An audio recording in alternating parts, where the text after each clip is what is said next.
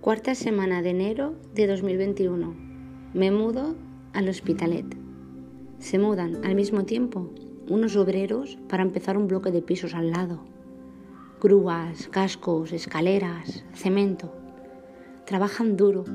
Los observo desde el balcón igual que los abuelos desde la acera. Hay mucho trabajo en equipo, ruido y mucha dedicación. Mi padre, igual que ellos, ha trabajado de paleta toda la vida. Entre el frío del invierno y el calor del verano, iba cantando jotas entre ladrillo y ladrillo. Le llaman el maño.